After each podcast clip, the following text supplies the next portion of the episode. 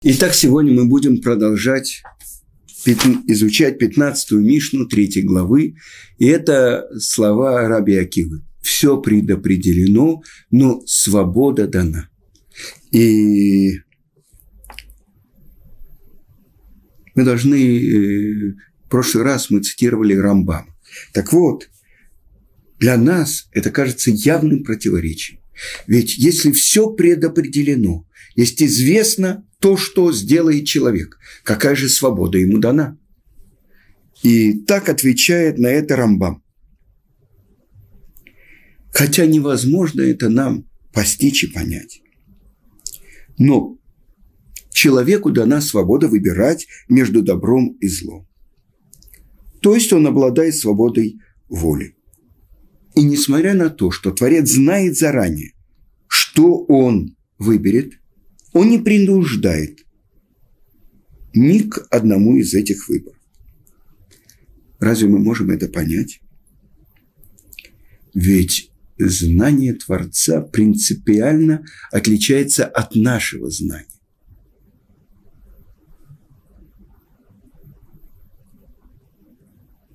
Объясняет Рамбам. Так же, как мы не можем постичь сущность самого Творца, мы не можем постичь его знание. Почему? Потому что он и его знание – единое целое. Познающий, постигаемый и само знание – единое целое. У нас то, что я знаю, скажем, э, таблицу умножения – это одно, а цвипатлас – это что-то другое. И подобно тому, как наш ограниченный разум не может постичь Творца, также он не может постичь его знания. Потому что сказано так у пророка Ишаяу. Не мои мысли – ваши мысли, и не мои пути – ваши пути. Прежде всего, это для нас парадокс, несомненно парадокс, который мы не можем постичь. И объясняет это Рамхаль учитель наш, Раби Моше Хаим Люцата в книге «Дат Вунот», что мы можем знать только общие принципы, как Творец управляет миром. Но мы не можем знать, почему у одного человека украли деньги, а у другого, э, не про нас будет сказано, больной ребенок. Это все пути Творца, которые открываются душе человека после того, как она проходит все дни испытаний, радости и работы в этом мире. Но в Торе впрямую сказано, у тебя есть свобода выбора. Но что это значит? И мир судится бетов, по добру. То есть Творец судит человека милосердно, не по всей строгости закона как сказано, что Творец долготерпеливый, великий в мире и в истине. Объясняют мудрецы, долготерпеливый и с праведниками, и с грешниками. Как сказано, добр Ашем ко всякому. Но все зависит от большинства поступков. И так объясняет это тоже Рамбам. Что значит от большинства поступков, а, от, а не от значительности поступка. Если человек много раз совершает добрые дела, то в душе у него как бы вырабатывается привычка, укореняются хорошие качества. Если это не происходит, даже если раз в жизни он совершил какой-то великий поступок, это не произвело на него такое впечатление. Например, один человек пожертвовал э, на какое-то доброе дело миллион долларов раз в жизни, а потом никому не давал даже доллар. Так объясняет это Рамбам, что если бы он миллион раз дал по доллару, это бы произвело на него и отложило бы отпечаток на его душе гораздо больший, чем то, что он один раз дал даже большую сумму. Потому что это свойство щедрости укореняется в нем. Однако тот, кто дал один раз, однажды его душа была в состоянии сильного подъема. Но на большее этого порыва может не хватить. И поэтому за добрые дела человек судится по количеству и постоянству его добрых дел. Теперь посмотрим, так как же это все предопределено? Но свобода дана. И Хасид Яевец, он приводит пример. Как знание Творца никак не мешает выбору человека. Предположим, он говорит, у одного человека было два сына, и он их двоих любил. Один праведник, один... Что делать? И вот он решил подарить им два подарка. Одну особенную книгу и блестящую, хорошо отточенную саблю. Он заранее знает, что выберет один сын и что другой. И он им говорит, вот два подарка, что хотите, выбирайте. Его знание никак не мешает тому, что праведник выберет книгу, а злодей выберет саблю. Это один из примеров, как объяснить, как действует это правило. С другой стороны, я могу привести такой пример.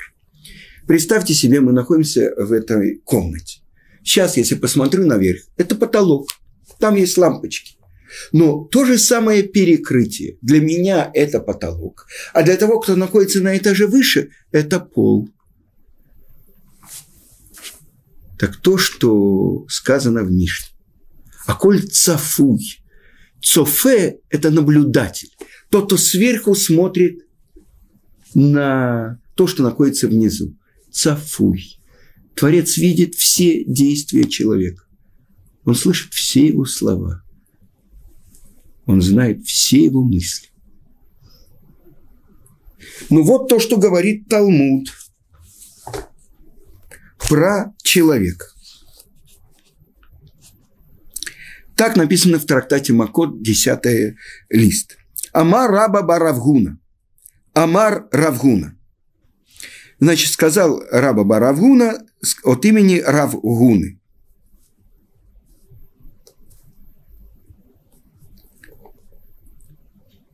Бадерех Адам Руцели Илех Молихимуту. По тому пути, по которому человек хочет идти, его ведут. И приводится пример истории. Это известная история про Билама. Приходят к нему посланцы царя Моава Балака и зовут его проклясть еврейский народ. Он говорит, подождите, я узнаю, что скажет мне Творец. И открывается ему ночью Творец и говорит – не ходи с ними. Этот народ благословен, не проклинай его. Ясно, однозначно. И объясняет э, Билам, я не могу ничего сделать, Творец мне не разрешил идти с вами. С такими недостойными посланниками только замминистры пришли. Хорошо, они возвращаются к Балаку. С нами он не согласился идти. Тогда он посылает министров и премьер-министра. Идите туда, и зовите его проклинать еврейский народ. И им тоже он говорит, я сейчас узнаю, что узнаешь? Ты же уже знаешь, что Творец сказал, не ходи с ними. Этот народ не проклинай. И что же написано дальше?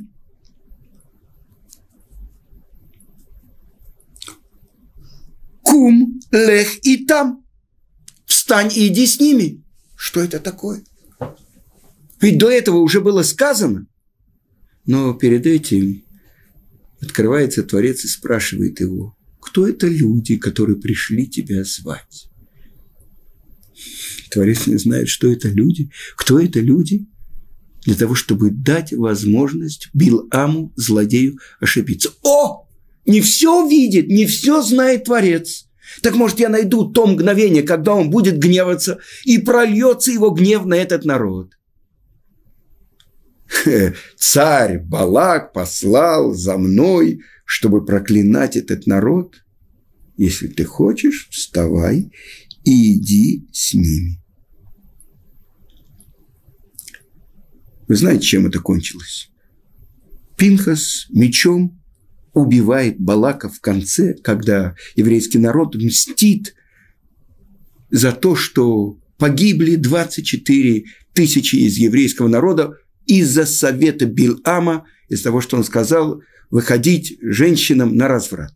И они соблазнили еврейских юношей, и они поклонились Баальпеору.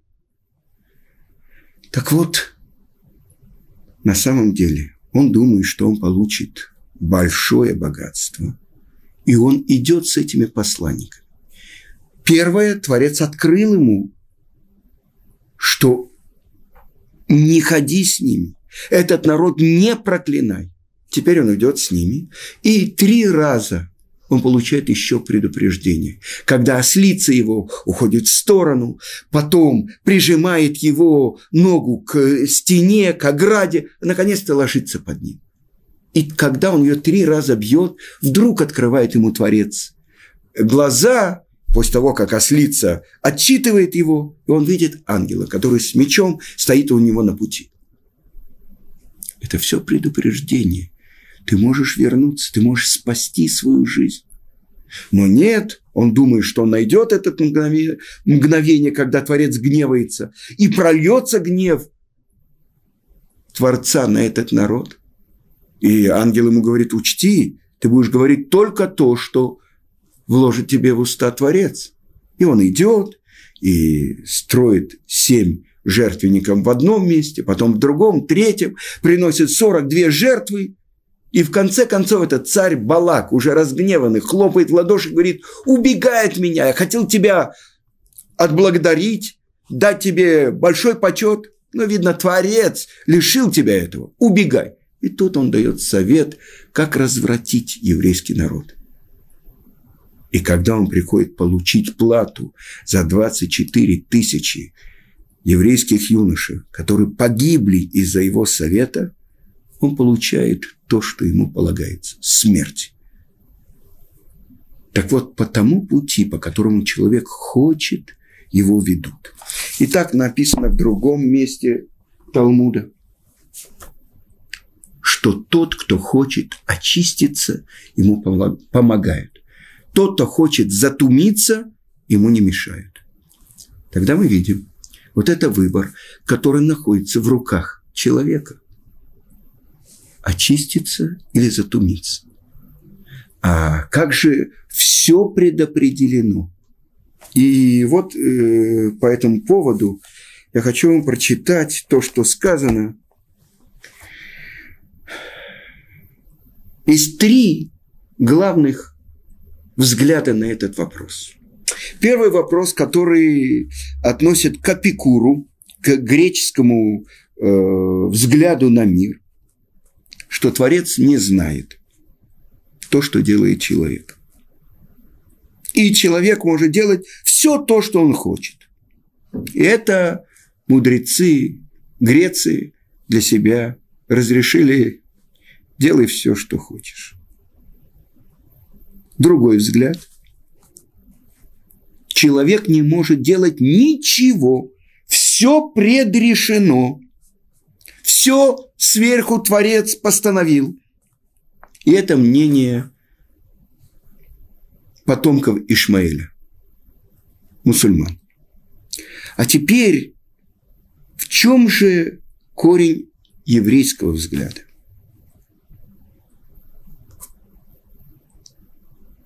То, что сказано в Торе. Ре натати лифаней хайом это хаим в это тов. В это мавет в это ра посмотри, посмотри. Посмотри, это объясняют наши мудрецы, посмотреть глазами своего сердца, своего разума. Посмотри, обдумай, увидь, что я дал перед тобой сегодня жизнь и добро, и смерть, и зло у Бахарта Бахаим и выбери жизнь. Вот перед тобой выбор. Несмотря на то, что Творец знает заранее то, что произойдет, ведь Творец не ограничен рамками времени. Перед ним все открыто до конца. в нашем мире даже невозможно себе представить, что это. Ведь мы существуем во времени, мы уже об этом говорили. Вся жизнь человека от э, первой даты точки, когда он родился, и до последней даты, которая будет стоять на его могильном, на его могильной плите. Мы находимся в прочерке. Так перед Творцом все открыто. Все то, что я сделаю, все то, что я выберу, все то, что я скажу, все то, что я э, даже съем, все шаги человека, все глотки человека, все кивки человека, все приветствия человека, все слова человека определены. А вот какими будут эти слова? Каким будет мир человека? Это его выбор.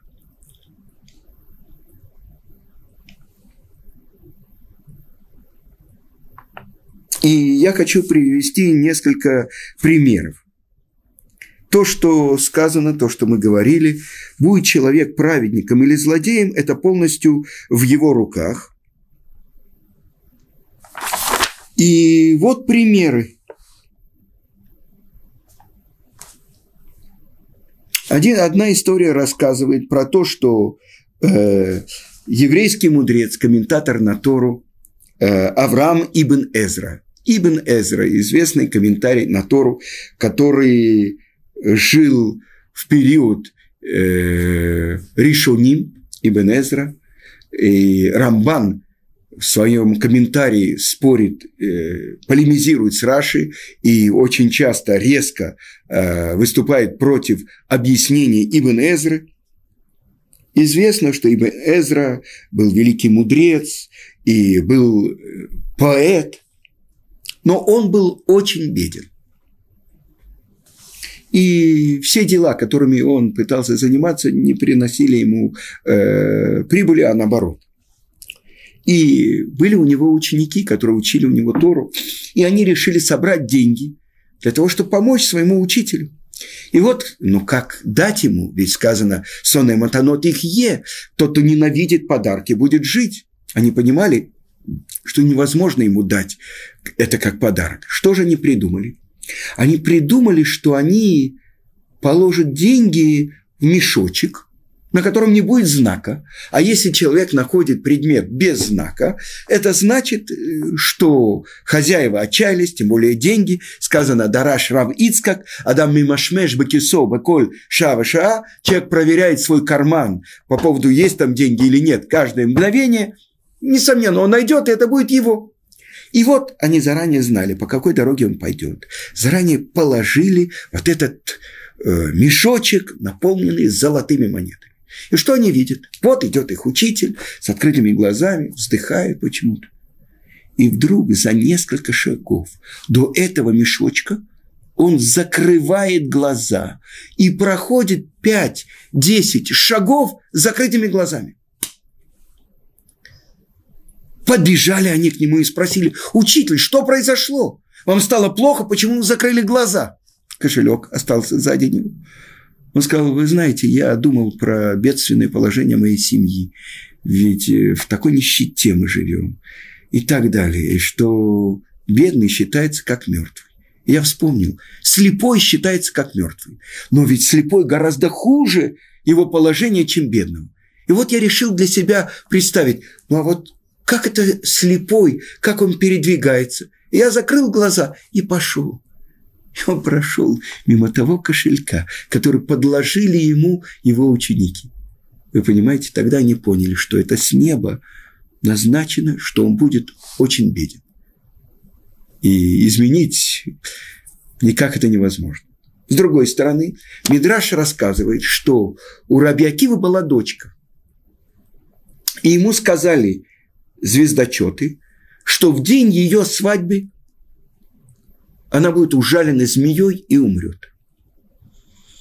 И с грустью и с э, большим напряжением ждал Раби Акива даты, сме... даты свадьбы своей дочери. И вот наступил день свадьбы. И гости радовались, и радовался отец – прошла свадьба. И утром вышла его дочь живая. И тогда он спросил у нее, скажи, что произошло? Неужели не происходили никакие события во время свадьбы? Не может быть. Может быть, ты сделала что-то. Она сказала, отец, э, почему ты так волнуешься? Что такое? Да-да, ты знаешь, я увидел в своей спальне, когда я доставала золотую шпильку из своих волос и ткнула ее в стену, в стену. Э, я не обратила внимания, только утром я увидела, что эта шпилька вошла в глаз змеи и пригвоздила ее к стене. Отец сказал, ты мне должна рассказать. Вспомни, что происходило во время свадебного пира. Она сказала, ой, да, я вспоминаю я увидела при входе оборванного, голодного, нищего. И никто не обращал на него внимания, все были заняты праздничной трапезой.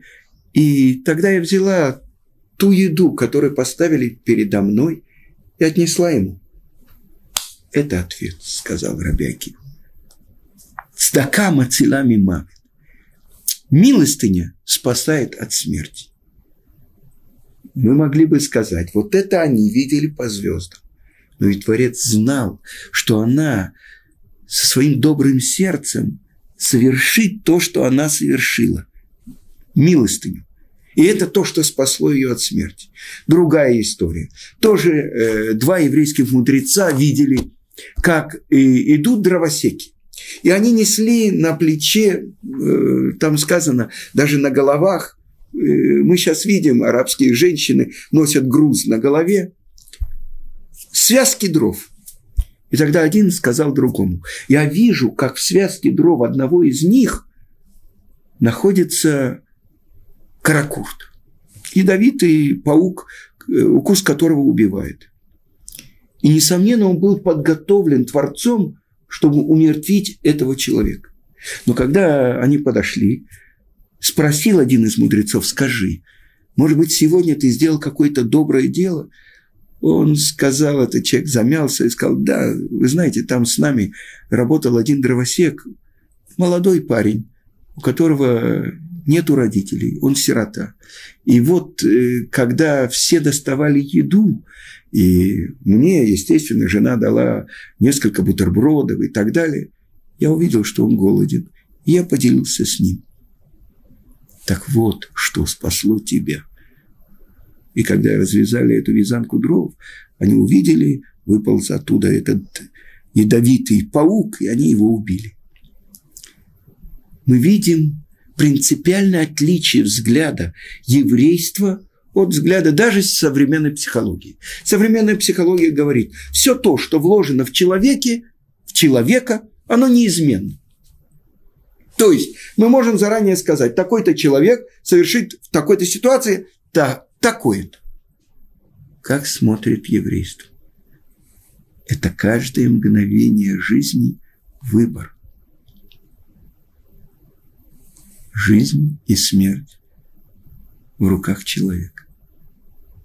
И это то, что Творец говорит. Выбери жизнь.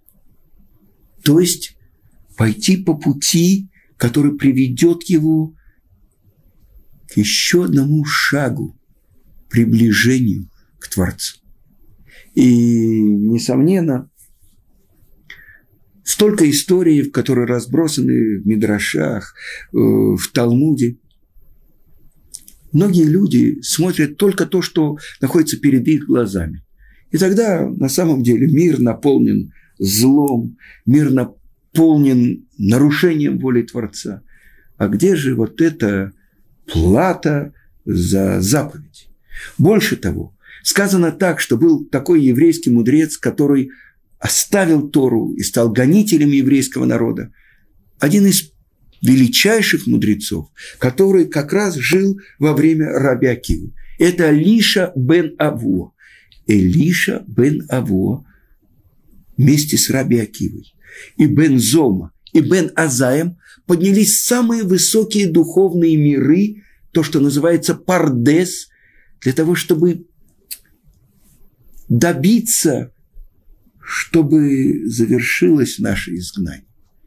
Так вот, один из мудрецов, увидев то, что он еще не был подготовлен увидеть, тут же его душа отлетела. Один Бензома повредился в рассудке, а Ахер, Илиша бен Авуа, он увидел как будто две власти. Он увидел ангела, управляющего миром. То, что мы иносказательно говорим «матата».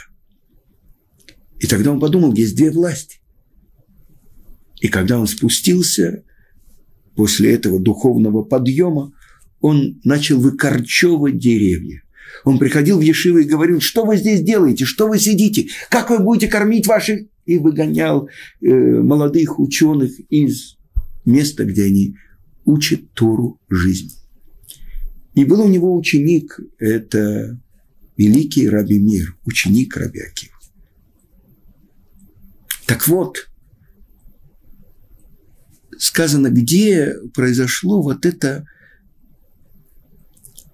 момент испытания, который не выдержал Элиша Бенаву. Сказано, что он увидел, как мальчик по поручению отца поднимается на дерево, чтобы отогнать голубку и взять ее яйцо или ее птенцов. Это то, что называется в Торе заповедь Шилуахакен. Отправить голубку. И об этом сказано в Торе, чтобы продлились дни жизни твоей на земле. С другой стороны, он выполнял поручение отца. И об этом сказано, почитай отца и мать свою, мать твою, извините, почитай отца и мать, чтобы продлились дни жизни твоей на земле. Две заповеди, за которые впрямую написано в Торе, продлились дни жизни твоей на земле. Но оказывается, вот когда он поднимался, он упал с лестницы и умер. О, полное противоречие тому, что написано в Торе нету судьи и нету суда. Так часто смотрят люди и задают вопросы. Мы видим только несправедливость, только страшные, ужасные преступления. Об этом написано в книгах. Об этом, э, извините, написано э, во всех газетах, об этом кричат все телевизионные и радиопередачи. Где вот то самое продление жизни и так далее. Где то самое добро? И так как уже завершается время нашего урока, я хочу сказать, что я продолжаю конкурс на лучший рассказ из жизни, то, что произошло с человеком, как он увидел персональное воздействие на свою жизнь то, что произошло с ним, пишите нам на Толдот.ру, Цвипатласу, и лучшие, или, может быть, несколько лучших рассказов, несомненно, я озвучу во время передачи. И на этой теме мы остановимся, потому что в следующий раз мы это продолжим. Всего хорошего.